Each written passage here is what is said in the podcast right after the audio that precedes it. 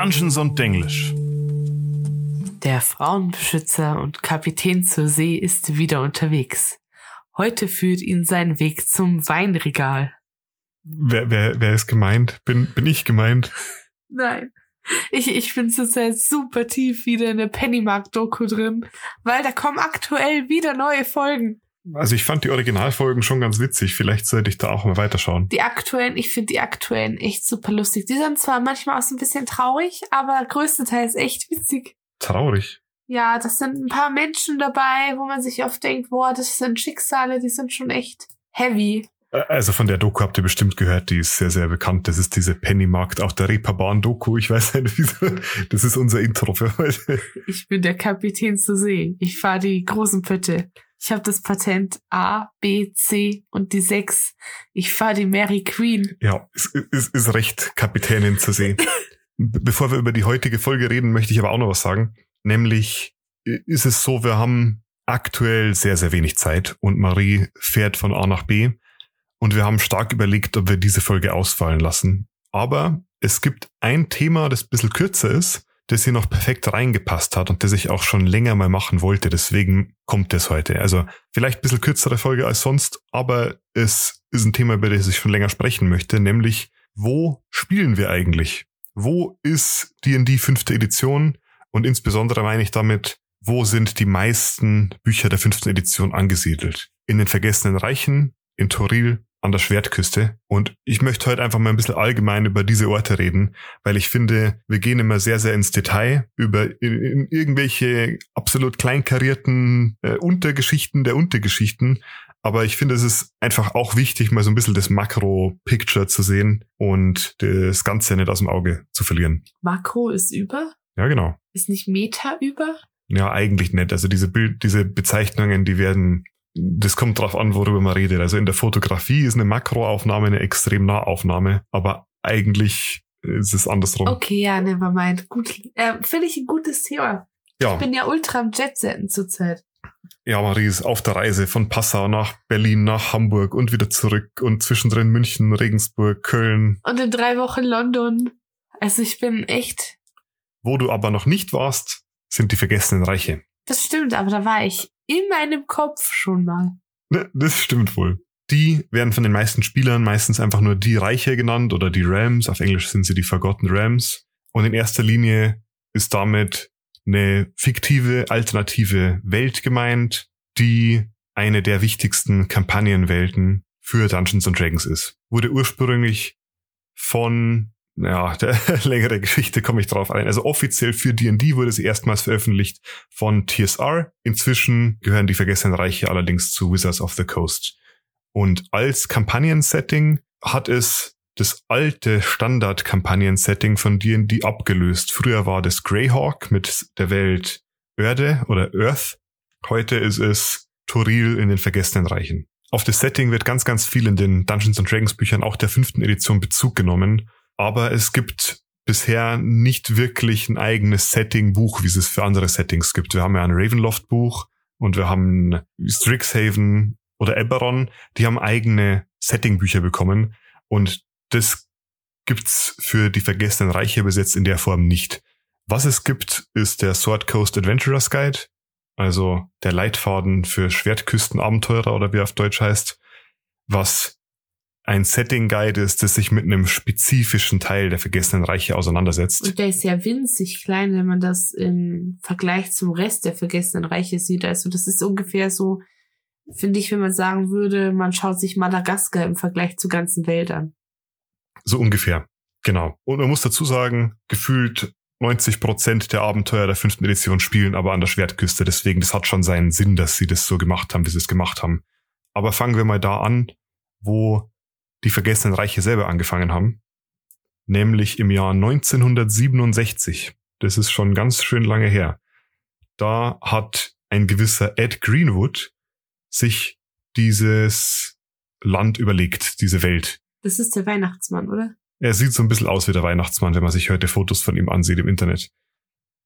Der hat damals schon Kurzgeschichten für Kinder geschrieben und hat sich dafür seine eigene Fantasy-Welt ersponnen und das waren die Vergessenen Reiche. Zu dem Zeitpunkt hatte das noch gar nicht mal was mit D&D zu tun. Der Ed Greenwood hat tatsächlich nämlich erst zehn Jahre später von D&D überhaupt erst erfahren. Also das war einfach seine Welt für seine Geschichten und er hat sie dann später, als er auf D&D aufmerksam geworden ist, da einfließen lassen. Er ist eingestiegen mit Advanced Dungeons and Dragons First Edition und da hat er irgendwann eine eigene Kampagne geschrieben, die er in seinen vergessenen Reichen angesetzt hat. Er hat aber auch immer gesagt, dass seine eigenen vergessenen Reiche, also das Kampagnensetting, das er mit seinen Spielern an seinem Tisch gespielt hat, dass das deutlich finsterer war als die vergessenen Reiche, wie sie dann schlussendlich an die Öffentlichkeit gelangt sind. Also er hat sich halt auch mit, mit dunkleren Themen auseinandergesetzt, was aus den offiziellen Büchern immer so ein bisschen rausgelassen wird, damit sich's besser verkauft. Damals hat D&D ja noch eine Firma namens TSR gehört und die haben sich irgendwann vom Erfinder von D&D, von Gary Gygax, getrennt mehr zu dieser Trennung in der Gary Gygax Folge. The Man, The Legend. Ja, wir haben mal so eine Folge gemacht, wo wir über Gary Gygax und die Geschichte von D&D an sich geredet haben. Das war unsere Jubiläumsfolge zum ersten Geburtstag und ich habe ihn schon vermisst. Wir haben schon lange nicht mehr über Gary Gygax geredet.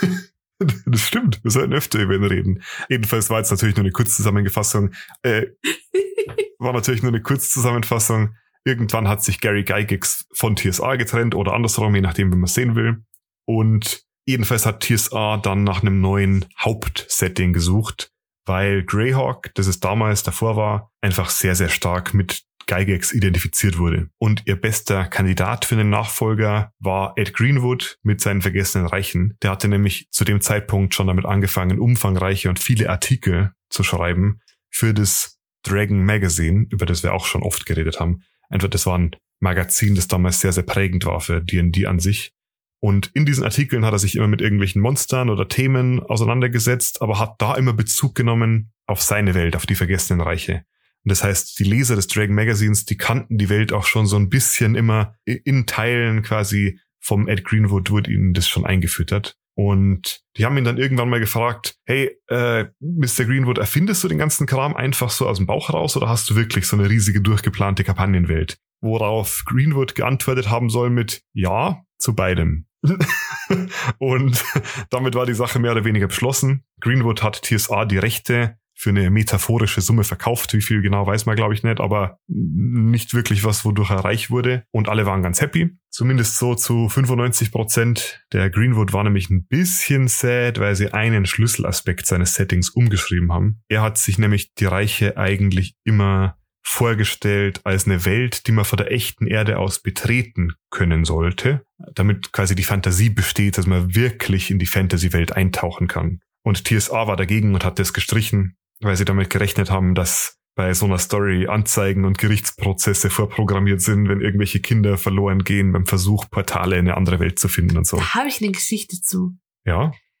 Kennst du, ach, gut, alle unsere Zuhörer sind fast älter als ich, drum, die Teletubbies die wurden ja irgendwann so aus dem Nichts abgesetzt. Ich dachte, weil sie creepy waren. Ja, auch. Aber es gab anscheinend, boah, jetzt quotet mich nicht, aber es gab anscheinend super viele Klagen. Weil die Teletubbies, die springen doch am Ende vom Vorspann immer in so ein Loch rein. Und es gab anscheinend super viele Kinder, die in so Löcher reingehüpft sind und sich dabei wehgetan haben. Haben die da nicht gewohnt? Die haben doch in so einem Loch gewohnt, oder? Ja, doch. Das war so, also ich fand, es sah immer so ein bisschen aus wie in Herr der Ringe mit diesen Hügeln, mit diesen Türen da. Du meinst Hobbingen? Ja, bestimmt. Na, ich merke schon, sie ist immer noch kein Herr der Ringe-Profi, aber sie hat jetzt die Filme gesehen. Die dritten habe ich immer noch nicht gesehen. Ja, und man muss dazu sagen, das war ja auch genau zu der Zeit, wo gerade so dieser D&D-Craze war, wo die Leute sich gedacht haben, hm, Fantasy und die spielen mit Teufeln und Zaubern und das in unserem erzchristlichen äh, Amerika, das kann ja nicht sein. Und TSA wollte da einfach ein bisschen Chill haben. Der Greenwood hat ihn das auch nicht zu übel genommen, es war nur ein bisschen schade. Ja.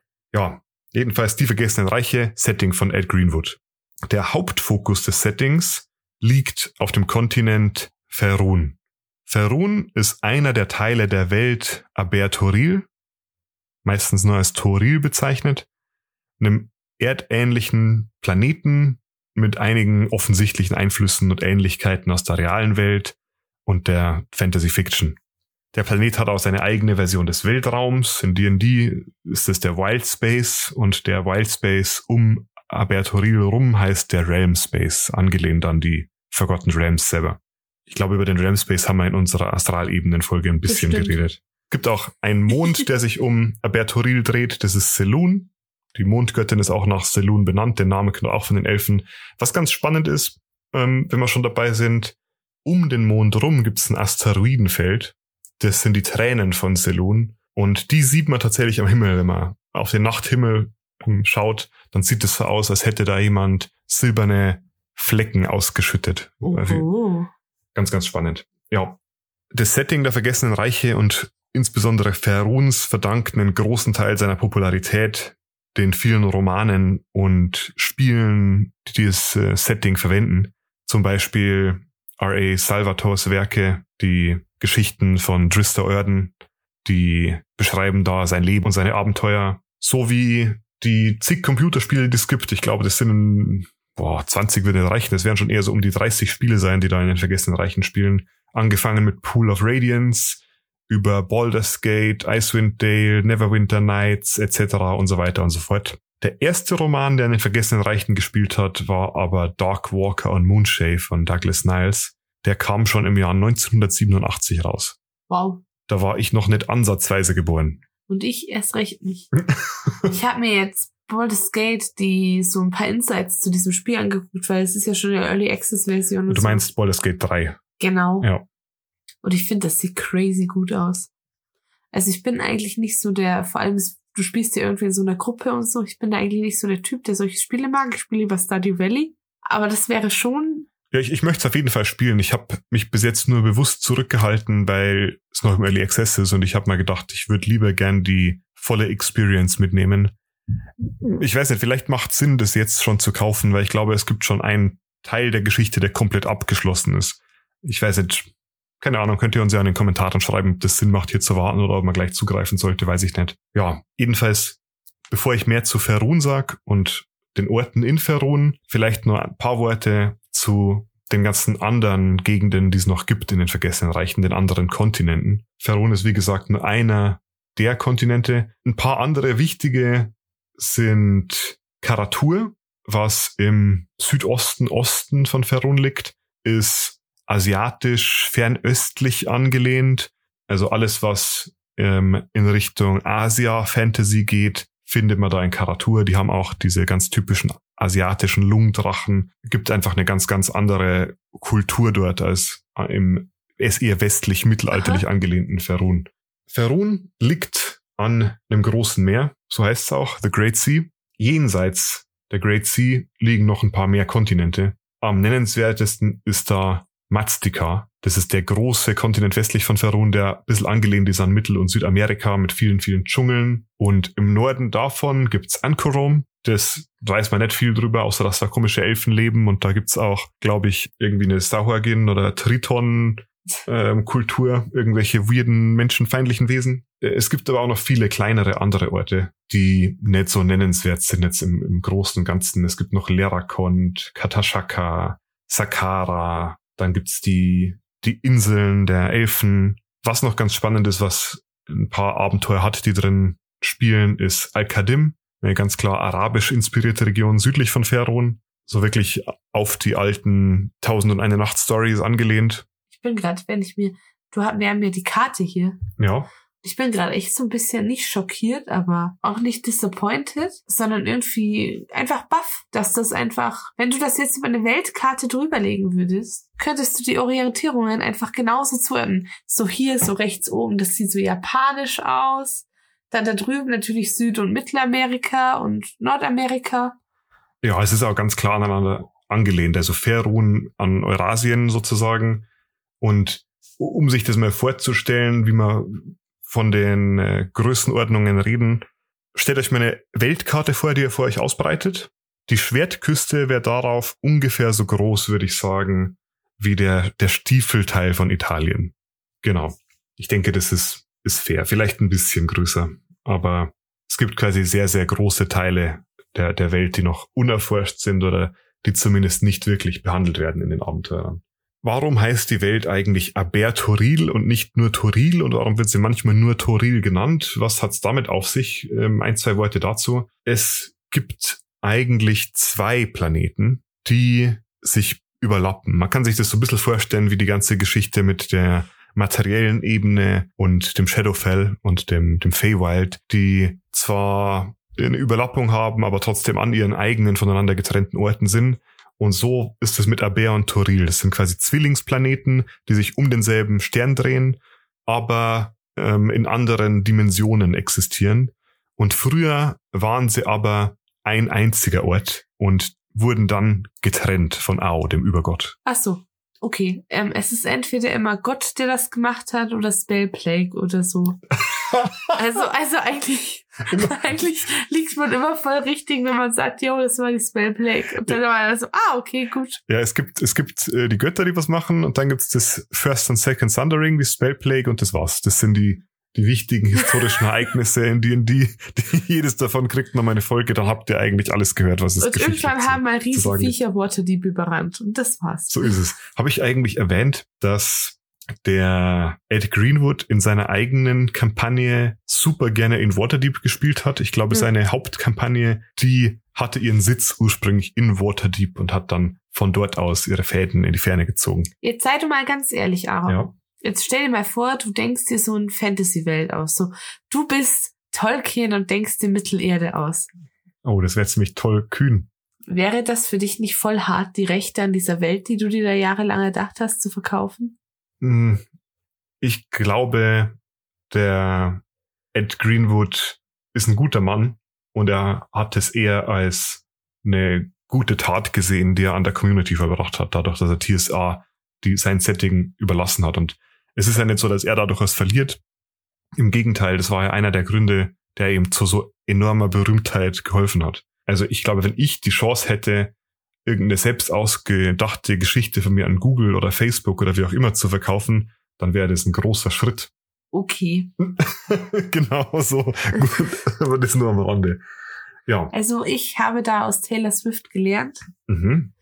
Die hat die Rechte von ihren Sachen damals verkauft und jetzt hat sie die Rechte an diesen, also beziehungsweise sie hat da irgendwie mit Plattenfirmen und so und ihr wurden die Rechte von ihren eigenen Liedern genommen. Und jetzt nimmt sie alles neu auf und schreibt in Klammern Taylors Version dahinter. Echt? Ja, vielleicht gibt's dann irgendwann mal so Albert Turil in Klammern Ed Greenwoods Version. ja, ähm, sagen wir mal ein paar Wörter zu Ferun an sich. Wie gesagt, ist auch ein riesiger Kontinent. Ich könnte da über jeden einzelnen Teil davon eine Folge aufnehmen. Es gibt ein paar Orte, die sind wichtiger als andere. Ferun ist ein ziemlich großer Ort, der sich unterteilen lässt in mehrere Unterbereiche, wenn man sich einen Überblick verschaffen will, zumindest.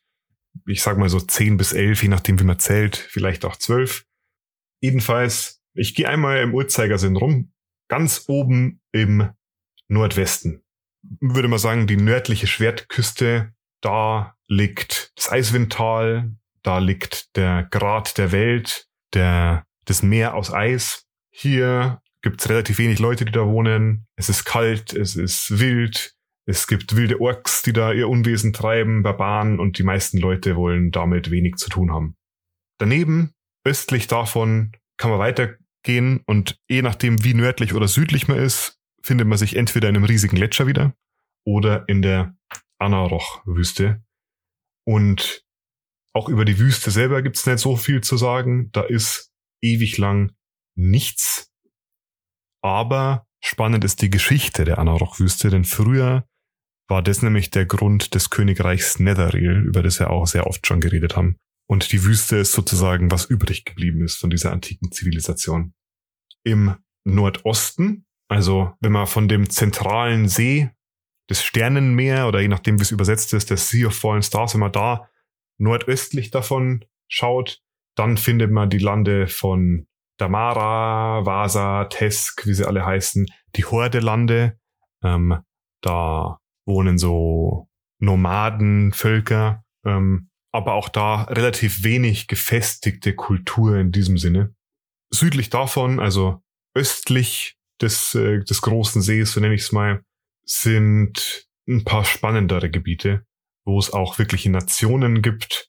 Da ist Imaska, da ist Tay, wird ganz oft erwähnt in den Geschichten. Das ist diese Nation, die von den Liches geführt wird. Eine Magokratie, wo Zauberer das Sagen haben. Aber da sind auch ein paar andere spannende Orte wie Multorand, Aglarond, Tymanta und so weiter und so fort. Ähm, also da sind vor allem viele Magier und Leute, die sich mit arkanem Wissen auskennen, aber ist jetzt auch nur grob zusammengefasst natürlich. Wenn wir einmal runtergehen, dann sind wir jetzt im Süden und Südosten. Das sind die, die Grenzköniglande. Das ist so eine Grenzgebiet quasi zwischen den einzelnen Nationen. Hier wird viel gekämpft, wird viel um Gebiet sich gestritten und deswegen ist es ein relativ gefährlicher Ort, wo man als äh, Zivilist sich eigentlich nicht groß aufhalten möchte. Ganz spannend ist es, wenn man von dort aus, also wir sind jetzt mehr oder weniger einmal eine Runde rumgegangen um den See, wenn man von da aus jetzt noch weiter nach Westen geht, dann landet man nämlich auf einer Landzunge und diese Landzunge ist Dschungelgebiet und dieses Dschungelgebiet ist Schuld. In Schuld spielt zum Beispiel Tomb of Annihilation, ein ganz, ganz bekanntes Abenteuer der fünften Edition. Ähm, ist auch sehr empfehlenswert. Ja, und wenn wir von da aus jetzt nördlich gehen, dann sind wir in Westferon an der Schwertküste, aber es gibt da auch noch ein paar andere spannende Orte. Zum Beispiel jenseits der Küste sind die Moonshay Isles ähm, und ein bisschen weiter östlich kommen wir in die Herzlande. Aber eigentlich sind wir da, wo wir hinwollen, nämlich an der Schwertküste. Die Schwertküste wird ganz oft einfach auch die leeren Lande genannt. Und ich denke, das ist einer der Hauptgründe dafür, warum sie so beliebt ist für die fünfte Edition als Setting, weil da politisch sehr viel sehr offen ist. Es gibt ein paar größere Städte und die Städte haben Einfluss im Stadtgebiet und jeweils ein paar Meilen außenrum. Aber alle Gebiete, die da nicht effektiv zu einem Stadtgebiet gehören, sind mehr oder weniger free-for-all rechtsfreies Gebiet. Und das macht Abenteuer natürlich spannend, weil sobald du dich irgendwie ein bisschen aus den zivilisierten Orten rausbegibst, können dich Monster überfallen, können dich Banditen überfallen, Kultisten, was weiß ich, wie auch immer. Und es ist nicht komplett abwegig und macht von der Geschichte her auch Sinn. Nichtsdestotrotz ist es natürlich so, die Schwertküste ist nicht nur einfach eine Gruppe an Städten, die man da auf eine Karte geworfen hat, sondern es gibt eine Allianz, die das Ganze zusammenhält, nämlich die Lords Alliance, das äh, Bündnis der Grafen. Das ist ein Städtebündnis, die sich gemeinsam abgesprochen haben, sich bei der Verteidigung ihrer Gebiete und bei der Gesetzgebung ihrer Städte aufeinander abzustimmen. Und alle wichtigen, nennenswerten Städte der Schwertküste gehören da dazu. Also in erster Linie Baldur's Gate, El Turel, Neverwinter, Silvery Moon, Waterdeep. Ja. Aha. Gut. Ich glaube, damit habe ich aber alles Wichtige gesagt, was ich eigentlich sagen wollte. Einfach mal einen grob Überblick. Ja, und selbst dafür bist du jetzt schon wieder sehr stark ins Detail gegangen.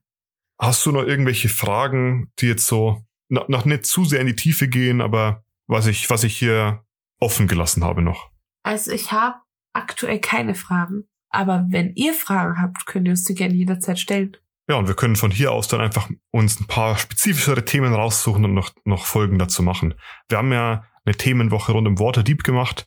Ich möchte auf jeden Fall nochmal Baldur's Gate genauer beleuchten. Ich möchte Neverwinter genauer beleuchten. Aber wenn euch andere Themen rund um die Schwertküste oder Ferron interessieren, dann schreibt uns das Ganze einfach. Super gerne. Ähm, wir, wir wären euch auch dankbar für jedes Rating, das ihr da lasst, weil uns das super hilft. Wenn euch das gefällt, was wir hier machen, lasst uns vielleicht ein paar Sternchen da oder ein Like auf YouTube. Wir sind da super dankbar drum, weil jedes bisschen hilft uns, dass der Algorithmus ein bisschen freundlicher uns gegenüber wird. Eine Frage stellt sich noch, Marie, nämlich auf einer Skala von 1 bis 1967 Jahren seit Jesus Christus Geburt. Oh mein Gott. Das ist die Anzahl Jahre, die vergangen ist, bis die vergessenen Reiche erdacht wurden von Ed Greenwood. Was gibst du den Forgotten Rams? Ich find's, ich sag das jedes Mal, ich find's schwer, Geografie zu bewerten. Aber ich gebe den Forgotten Rams mal volle Punktzahl. 1967 Jahre seit Christus Geburt. Weil ich finde sie super angenehm zu spielen. Sie haben so eine richtig schöne Kombi aus, also die Vergessenen Reiche allgemein. Du findest immer für jede Gruppe eine Gegend, durch die du gerne laufen will, kannst. Du brauchst einen weirden Teil, gut, haben sie da. Du brauchst einen Teil, wo du einfach nur mal wirklich ein Jahr lang nur im Wald rumläufst, haben sie da. Es gibt sogar eine Eiswüste, es gibt alles, was du dir erträumen kannst. Das finde ich mega cool, weil es endlose Möglichkeiten bietet. Gute Zusammenfassung. Ja, ich glaube, du hast auch schon alles Wichtige gesagt, oder? Auch, ja, wo man uns erreicht, wisst ihr inzwischen wahrscheinlich eh, wenn ihr uns öfter hört. Ihr findet die Links eigentlich auch alle in unserer, in unseren Show Notes. Show Notes. Wort muss ich mir öfter merken. Mhm. Wenn ihr den Discord-Link gerne hättet, schreibt uns doch bitte auf Instagram oder eine Mail, wenn ihr kein Instagram benutzt. Also, ihr braucht uns auf Instagram nicht schreiben, wir haben das da verlinkt in der Bio. Genau. Da gibt's so ein rundes Buttonchen drunter und da Das steht nennt man Discord. Highlight. Instagram-Highlight. Genau. Da Okay. steht unser Discord-Link drin. Und wenn ihr kein, Dis äh, kein Instagram benutzt, dann schreibt uns gerne Mail, eine Mail unter d und denglish at gmail.com. Das zweite D bitte nicht vergessen. Und dann sehen wir uns vielleicht im Discord oder in der Direct Message auf Instagram oder in einem Kommentar auf YouTube. Genau. Super. Ich bin Wow. Marie. Mir ist schwindelig vor lauter Promotion. Recht. Hallo. Äh, äh, ich weiß nicht, heute, heute kam es mir irgendwie mehr vor als sonst. Aber soweit, so gut. Danke fürs Zuhören Ich jedenfalls. fahre jetzt erstmal nach Hamburg. Ich bleib zu Hause. Und ich war der Aaron. Und ich Marie. Tschüss. Ich habe das, glaube ich, schon so gesagt, aber egal.